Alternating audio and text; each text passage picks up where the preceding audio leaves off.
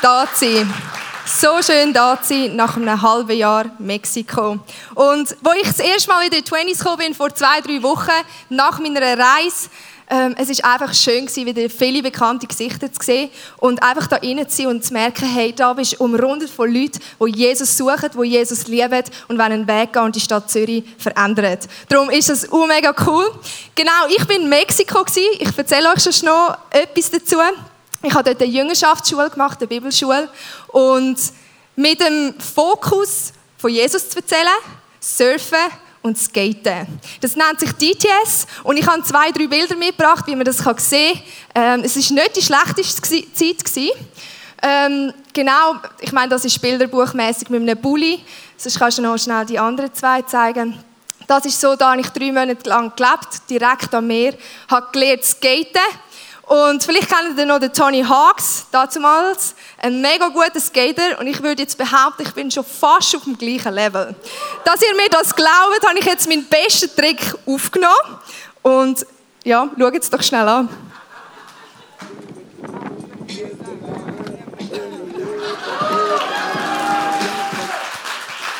Also eben, vergleichen kannst du mich schon fast, gell? Genau, also der hat im Fall etwa, ich weiß auch nicht, wie viel Versuch braucht, einfach, dass er nicht zu grosse Erwartungen hat. Genau. Hey, ich möchte gerade einsteigen in eine Geschichte aus dem Alten Testament. Eine Geschichte, die ich entdeckt habe und wo Gott mir aufs Herz gelegt hat für den heutigen Abend. Und zwar finden wir die Geschichte im 2. Könige. Und ich möchte euch zuerst ein bisschen eine Vorgeschichte geben, was genau, ähm, zu was wir nachher die Bibelstelle lesen. Und zwar befinden wir uns im Jahr also 830 vor Christus.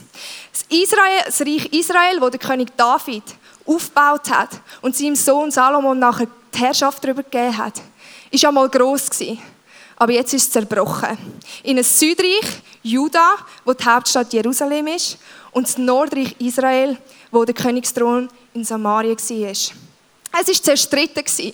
Dort hat es Missstimmungen gegeben, Unruhe und wirklich, kannst du dir ein vorstellen, einfach wirklich, wie auch immer. Es ist nachher sogar dazu gekommen, dass die Syrer die Essensquellen, die Nahrungsquellen von Israel abgeschnitten haben. Sprich, was passiert, wenn du kein Essen mehr hast? Es kommt eine Hungersnot. Und die Hungersnot ist fatal Also du kannst dir das wirklich vorstellen.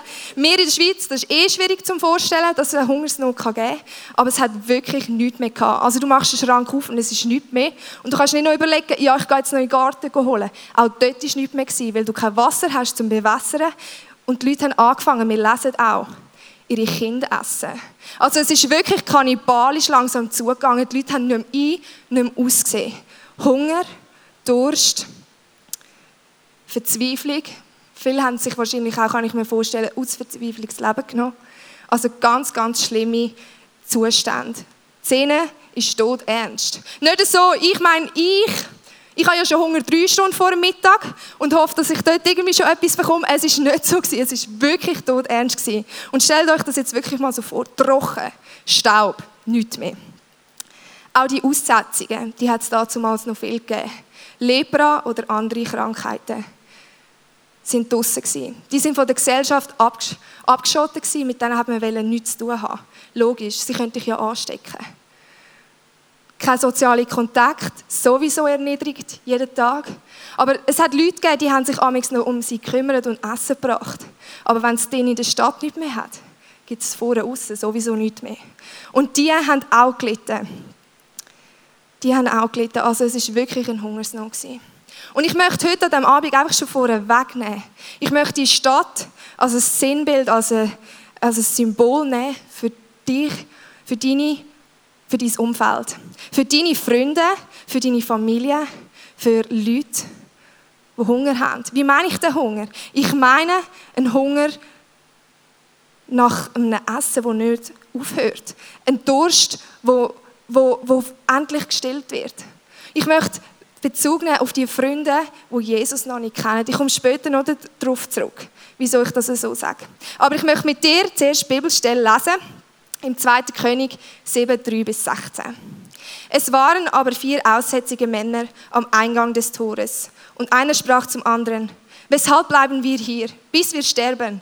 Wenn wir sprechen, wir wollen in die Stadt gehen, wo doch Hungersnot in der Stadt herrscht, so müssten wir dort sterben. Bleiben wir aber hier, so müssen wir auch sterben. So kommt nun, wir wollen zum Herrn der Aramäer überlaufen. Das sind Finde, die die Nahrungswege abgeschnitten haben. Lassen Sie uns leben, so leben wir. Töten Sie uns, so töten, so sind wir tot. Es geht noch weiter, ich möchte nur schnell einen kleinen Break machen. Also die Leute, die vier Aussetzungen, die haben eigentlich drei, Situation, drei Optionen gehabt. Wir gehen rein, wir sterben, wir bleiben da, wir sterben, oder wir gehen ins findliche Gebiet. Dort wäre es, also die Chance gleich null, wer will schon eben ein Libra-Kranke im empfindlichen Gebiet. Drei Optionen. We all gonna die. Ich tue heute nicht über das reden, das wäre nämlich eine Message, da kommst du am Freitagabend nicht in 20s. Schön bist du da, ich werde dich nicht verscheuchen. Ähm, genau. Aber es sind drei Optionen und die muss man sich bewusst sein. Also die haben, ja, was soll's. Und sie überlegen sich. Und sie machten sich in der Dämmerung auf, um in das Lager der Aramäer zu gehen. Als sie nun an den Rand des Lagers der Aramäer kamen, siehe, da war kein Mensch da. Denn der Herr hatte das Heer der Aramäer ein Getöse von Streitwagen hören lassen auch ein Getümmel von Pferden und ein Geschrei einer großen Heeresmacht, sodass sie untereinander sprachen, siehe, der König von Israel hat die Könige der Hethiter und die Könige der Ägypter gegen uns angeworben, damit sie uns überfallen sollen. Und sie machten sich auf, flohen in der Dämmerung und ließen ihre Zelte zurück und ihre Pferde und ihre Esel, das Lager, wie es stand, und flohen, um ihr Leben zu retten.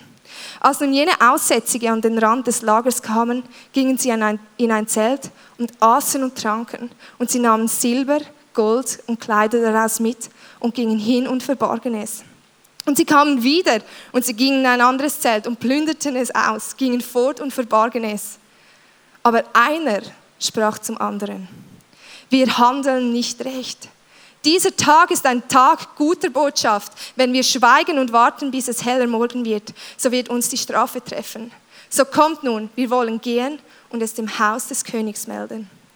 Und sie kamen und riefen dem Torhüter der Stadt und verkündeten es ihnen. Und sie sprachen, wir sind zum Lager der Aramäer gekommen und siehe, es ist niemand da. Und man hört auch keinen Menschen, sondern nur Pferde und Esel. Die sind angebunden und die Zelte, wie sie waren. Und er rief die Torhüter und man berichtete es drinnen im Haus des Königs. Stell dir die Geschichte jetzt mal vor.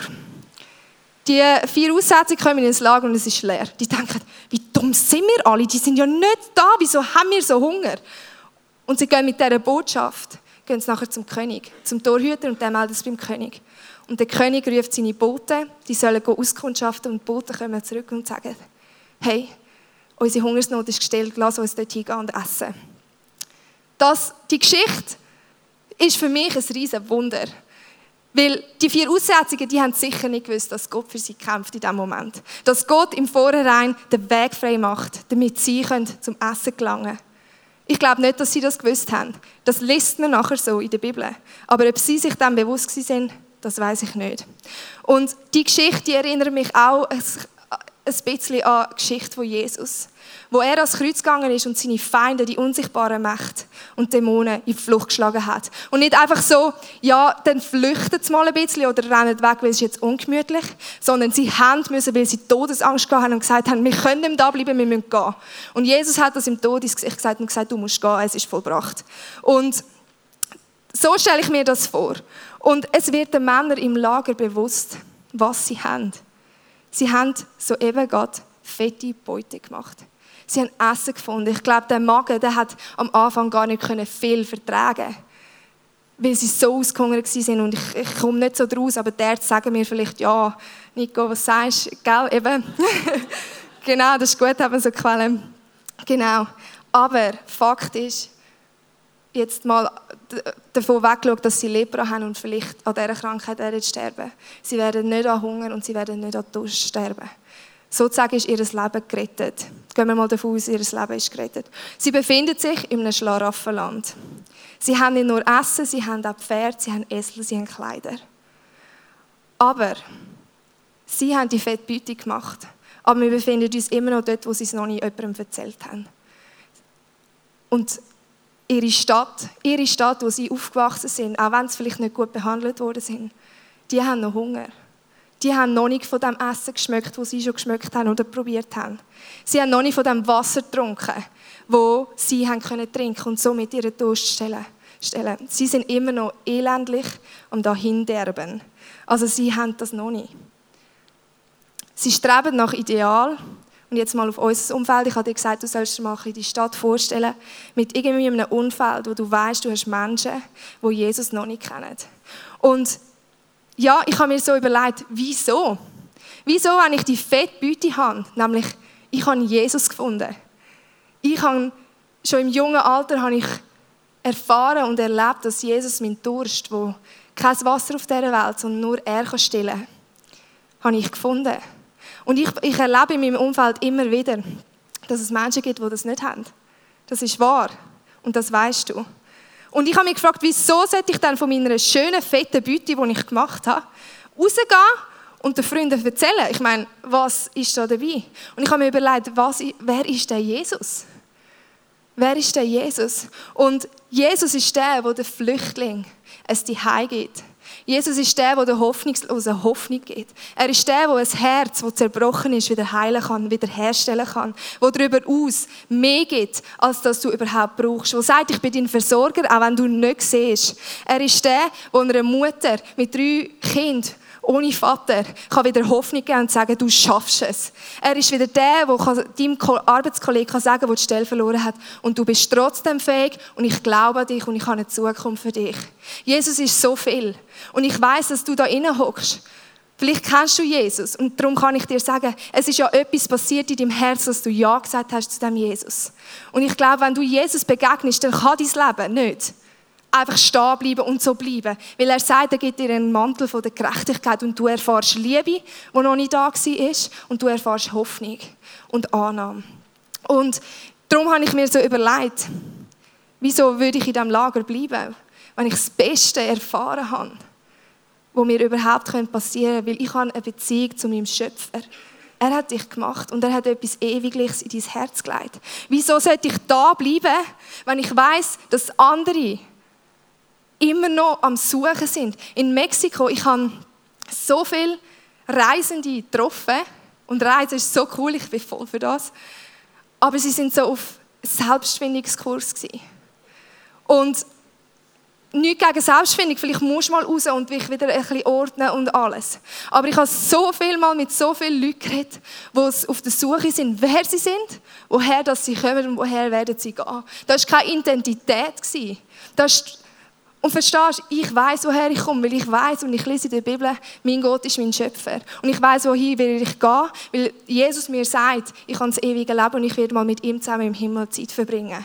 Und ich weiß, wer ich bin, weil mir Jesus sagt, du bist du bist mein geliebtes Kind. Der Vater sagt, ich habe deine Haare schon gezählt, bevor, wo du im Mutterlieb ähm, drin warst.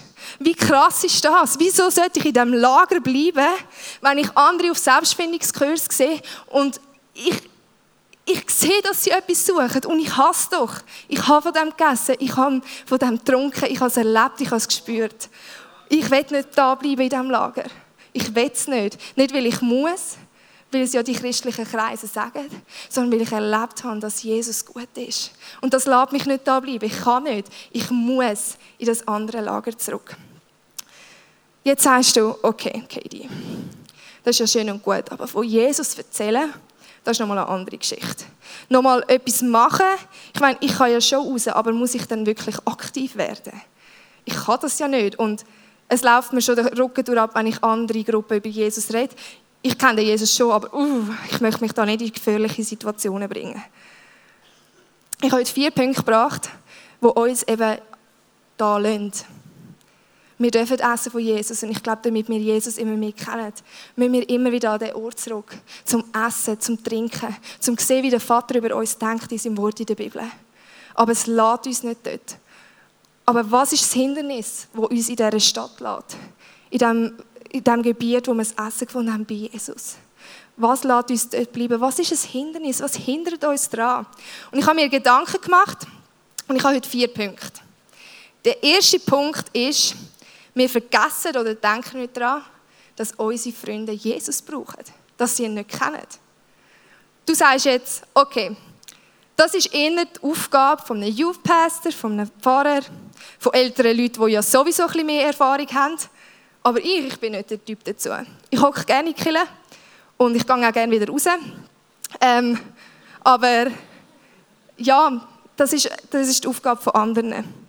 Und ich möchte dazu Matthäus 28, 18 bis 20 lesen. Und zwar sagt dort Jesus.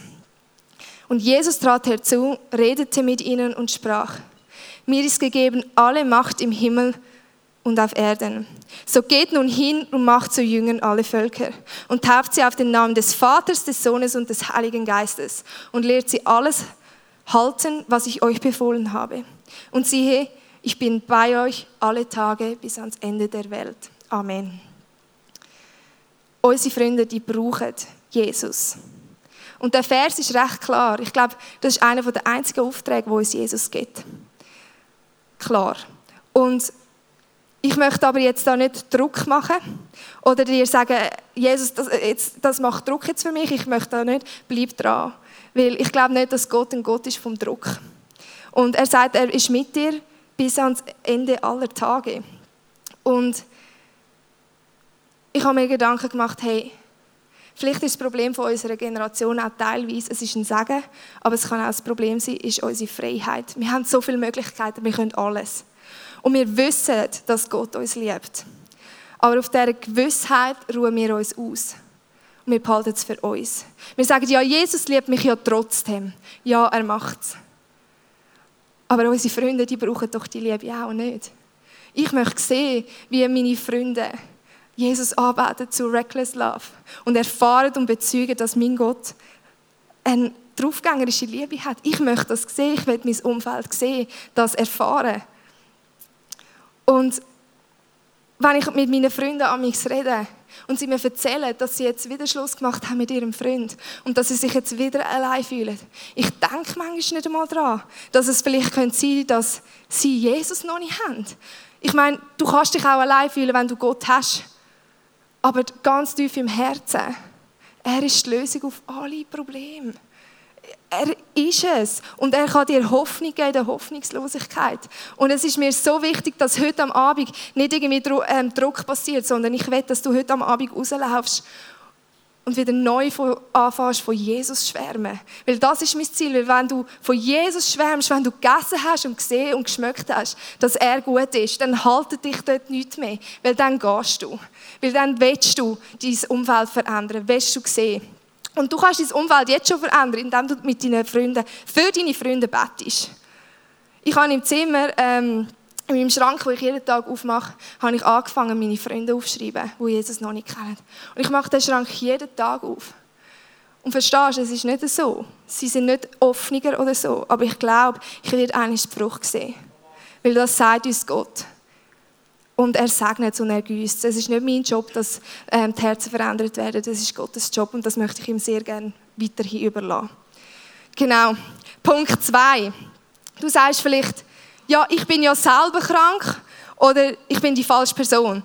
Die Leprakranken, die hätten können da bleiben und sagen, oh nein, ja, wir essen jetzt, wir, wir sterben ja bald oder ich habe eh ein Manko irgendwo.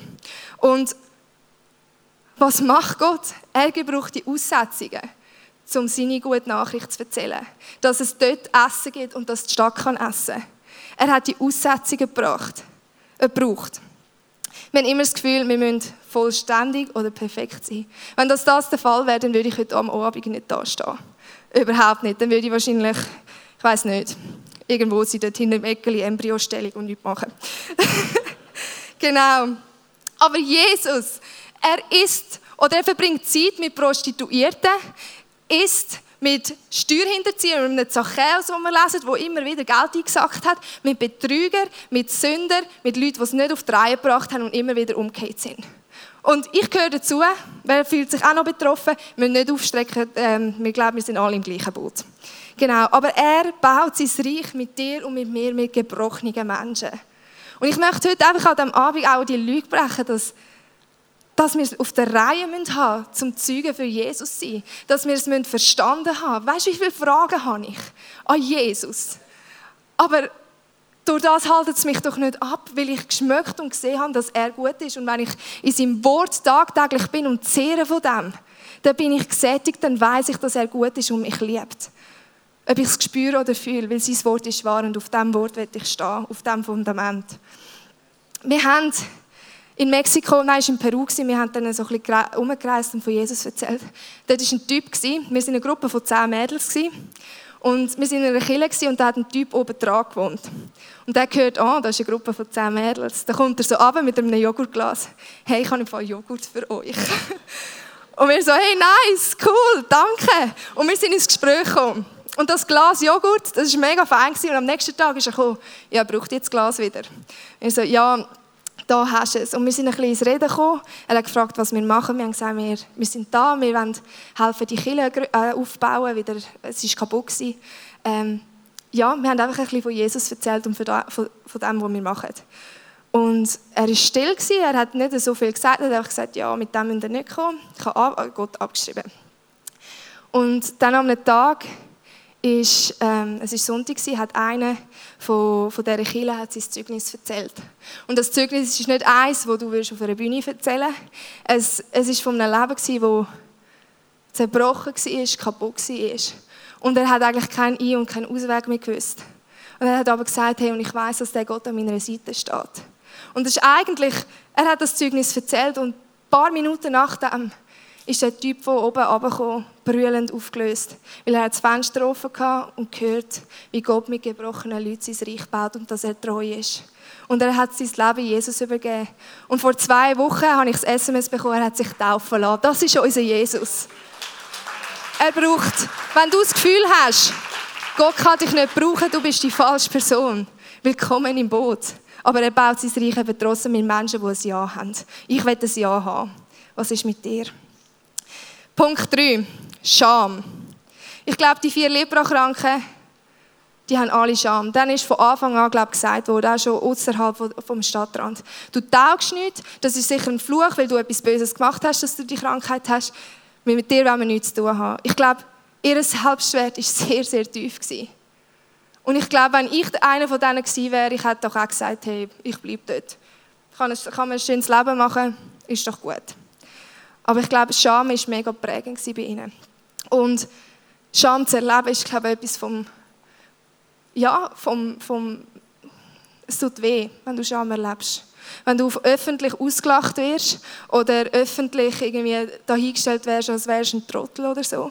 Es kann, Scham kann mega viel auslösen in dir. Und es ist nicht schön.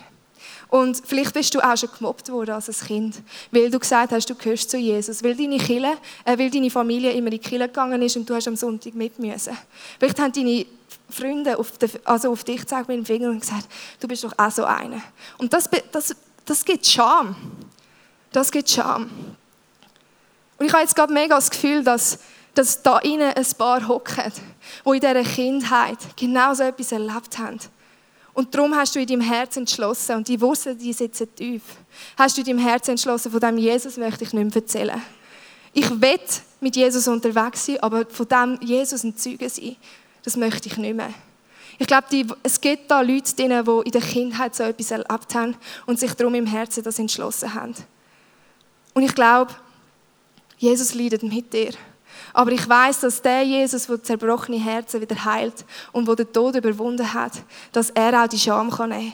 Und wenn du bereit bist, die Scham loszulassen und zu sagen, hey, die Wurzeln, die möchte ich nicht mehr. Er ist der perfekte Gärtner. Er kommt sanft, aber souverän. Und er nimmt sie wieder raus. Und ich glaube, vielleicht, ich lasse mal überleiste es, ich überlasse Gott, aber hey, Gott das Gegenteil von Scham ist, glaube ich, Anerkennung. Gott gibt dir Anerkennung und er ist stolz auf dich, wenn du zu ihm stehst. Er liebt dich auch nicht, äh, er liebt dich, wenn du es auch nicht machst. Aber er ist stolz auf dich. Kennst du die Geschichte von Petrus? Er, der zu Jesus gesagt hat, ich gehe in den Tod mit dir. Aber er ist der Erste, der, der davor rennt und Jesus dreimal verleugnet und beim dritten Mal Hahnkrähen. Hat er gewusst, Scheiße. Aber weißt du was? Später trifft ihn Jesus und fragt ihn nur, liebst du mich? Und er sagt ja. Hey, wenn du sagst, Scham ist ein Hindernis, um von Jesus zu erzählen. Jesus sagt, liebst du mich? Und ich glaube, Liebe, Liebe kann jede Kette sprengen. Und ich breche, du, du hast, wenn du Jesus in deinem Leben hast, dann hast du Kraft und Autorität im Heiligen Geist, um diese Sachen zu brechen. Und wenn du Jesus noch nicht kennst, dann möchte ich dir sagen, es gibt einen Ort, wo du Scham kannst abladen Und das ist Jesus. Das ist Jesus allein. Ich habe einen Typ am Zürich HB getroffen, der hat irgendetwas ver, also vertickert oder hat eine Unterschrift von mir wollen. Und er hat nachher gesagt, du strahlst so. Und ich so, ah, du mich anmachen, ich lasse mich allein. Aber er so, da bin ich davor gelaufen und er so, nein, jetzt warte, du strahlst wirklich, du strahlst etwas aus. Und ich bin mega also verwirrt, ich so, okay. Und dann sind wir ins Gespräch über Jesus. Und es hat mich so Mut gekostet, weil er ist auch mega genau war. Und ich habe gemerkt, er ist auch mega dabei beim Gespräch. Und es hat mich so Mut gekostet. Aber in dem Moment, wo das Gespräch fertig war, hat er gesagt, danke vielmals für deine Ehrlichkeit. Ich glaube, ich sollte wieder mal in die Kirche gehen und dem Gott eine Chance geben. Hey, hat weißt, so Sachen feiert man nachher. Und ich glaube, wenn du mit Jesus einfach so Schritte im Glauben machen, du feierst es. Verstehst du? Jesus feiert deine Siege. Ich habe, überlegt, der war eine Party am Schmeißen, einfach allein für mich, weil er so stolz war. Oder? Darum, lasst uns Schamüberwinder werden. Ja, mega cool. Genau. Punkt 4. Ich komme zum letzten Punkt. Das Hindernis ist Druck ich muss es gut machen. Wenn es nicht mega gut ist, dann geht es in die Hose. Und dann ist jemand nur noch mehr enttäuscht von dem Jesus. Dann hat er sowieso nicht mehr, wird er sicher nicht mehr dort sein Essen suchen oder seinen Durst stillen bei dem Jesus. Aber ich möchte heute einen Perspektivenwechsel machen. Und zwar, wieso machen wir unseren Erfolg Erfolg? Ich sage es jetzt mal so, ich mache meinen Erfolg immer davon abhängig, und das ist in ähm, Anführungsklammern, wenn eine Person, wenn ich von Jesus erzähle, positiv reagiert. Oder sich gerade bekehrt, das ist natürlich top. Dann hat es sich gelohnt. Aber ist es denn das wirklich? Weil dann mache ich durch das, was ich mache, abhängig von mir und meinen Künsten. Aber ist es nicht Gott, der souverän Herzen verändert und den Menschen kennt und sein Werk nah dies nachmacht? Ich überfordere wahrscheinlich manchmal Menschen, wenn ich gerade so mega denke, ja, sie müssen sich jetzt bekehren. Aber Jesus kennt doch sein Kind und was sein Kind braucht. Und ich möchte anfangen, das Gott überlassen und sagen, das ist dein Business. Und der Leprakranke, wir haben gelesen, der hat plötzlich gespürt in seinem Herz, es ist nicht gut, dass wir da bleiben. Es gibt eine Stadt, die verhungert. Und es war sein Entscheid, erstens über das zu hören und über Gott. Und Gottes Stimme hören und gehorchen. Weißt du, von Jesus erzählen ist eigentlich einfach. Es gibt so viele Arten. Du kannst posten über Jesus, du kannst in Handlungen, Daten Jesus widerspiegeln. Es sind nicht immer Worte. Es sind nicht immer Worte. Ich möchte das ganz speziell noch sagen. Es ist nicht immer face to face. Es ist auch mega eine gute Sache. Und es ist wichtig, dass wir mit unserem Mund bekennen, dass er Herr ist. Aber du kannst auch, äh, du kannst auch von Jesus erzählen, indem du sagst, hey, ich fühle es genauso. Oder einfach mal eine Freundin in den Arm nimmst und sagst, es ist okay. Eigentlich ist das einfach nicht. Wir machen es uns manchmal einfach so schwierig. In unserem Naturell, wir haben doch Jesus, wir können das machen, wo wir fühlen, das ist doch die Person braucht das jetzt. Und meistens, ja, Gott ist dort und er hilft. Er ist bei uns bis, an, bis an alle Tage vom Ende. Äh, Ende, alle Tage. Ja, ihr wisst, was ich meine. Das Resultat, ich sage jetzt das Resultat von dem, was du machst, ist Gottes Business. Aber ich möchte eine Frau sein, die am Ruf Gottes gehorcht. Ich möchte eine Frau sein, wenn ich höre, Kathrin, jetzt gehst du zu dem Mann dort und sagst, Gott liebt ihn, dann möchte ich gehen. Nicht, weil ich mich danach fühle, nicht, weil ich mich immer perfekt fühle, weil ich es gut mache, weil ich all meine Scham überwunden habe, aber weil ich möchte eine Frau sein, ein Mann sein, wo Gottes Ruf gehorcht. Und ich glaube, unser Erfolg, Erfolg, ist, wenn wir gehorsam sind. Ist, wenn wir gehorsam sind und Gott segnet deinen Gehorsam. Ich habe in meinem Leben selber noch nie die Erfahrung gemacht, es sind ein paar Sachen offen, es ist noch nicht abgeschlossen. Aber die, die abgeschlossen sind, wenn ich rückblickend schaue, ich habe noch nie die Erfahrung gemacht, dass Gott untreu ist. Noch nie. Noch nie.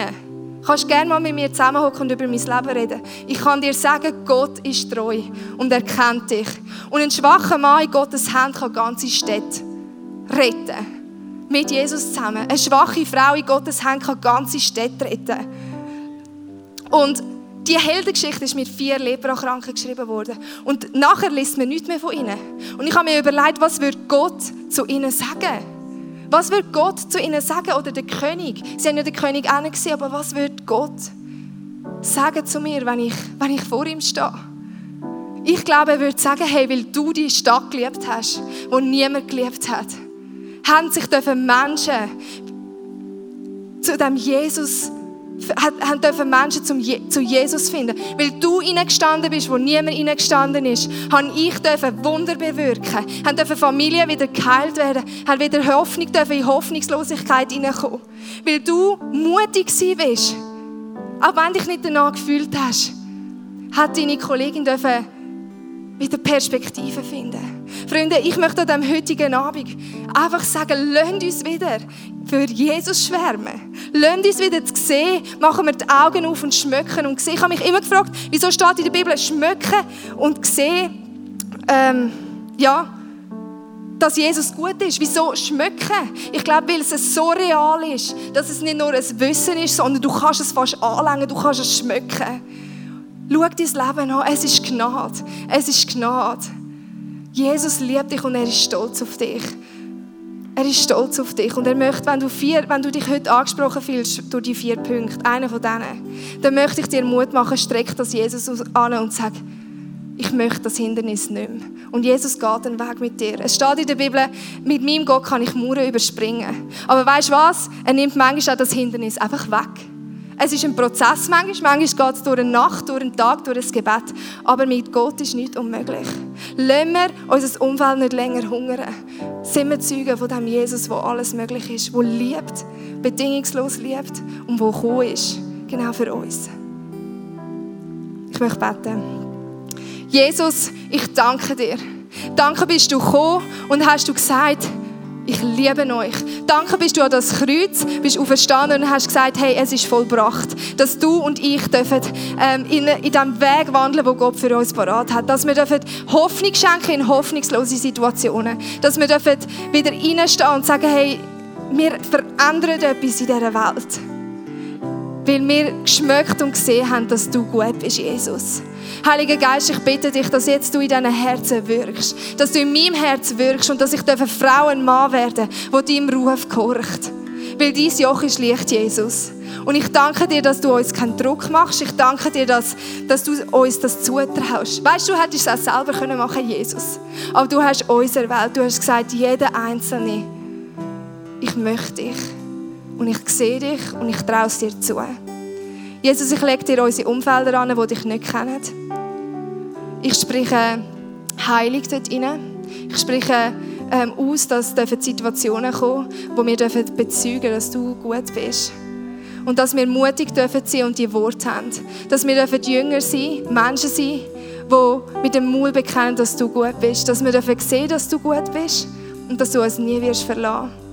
Jesus, ich segne, ich segne uns mit dieser Salbung, die wir dürfen verändern dürfen Jesus, du traust es uns zu. Und du, du hast gesagt, geh in die Wirtschaft, geh in die Kirche, geh in die Schulen, geh in die Psychiatrie, geh auf die Baustellen, weil du weißt und du uns zutraust, dass wir dort einen Unterschied machen können. Und du hast uns gesetzt, Jesus.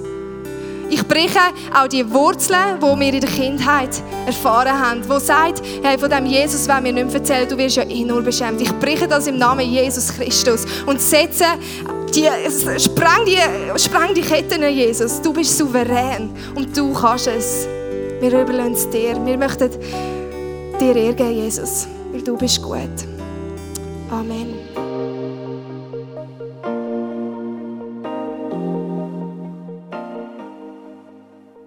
Wenn Gott durch so Messages zu dir redet, ist das mega kostbar.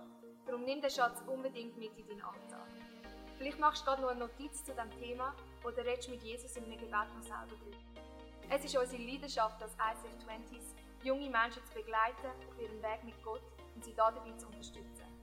Hey, und wenn du den ICF 20s willst besser kennenlernen dann komm doch vorbei. Wir treffen uns jeden Freitagabend in der Samsung Hall in Stettbach.